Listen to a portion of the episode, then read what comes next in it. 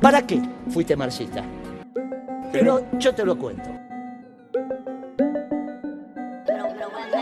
Porque te quería. Pero yo te lo cuento. ¿Para qué fuiste marxista?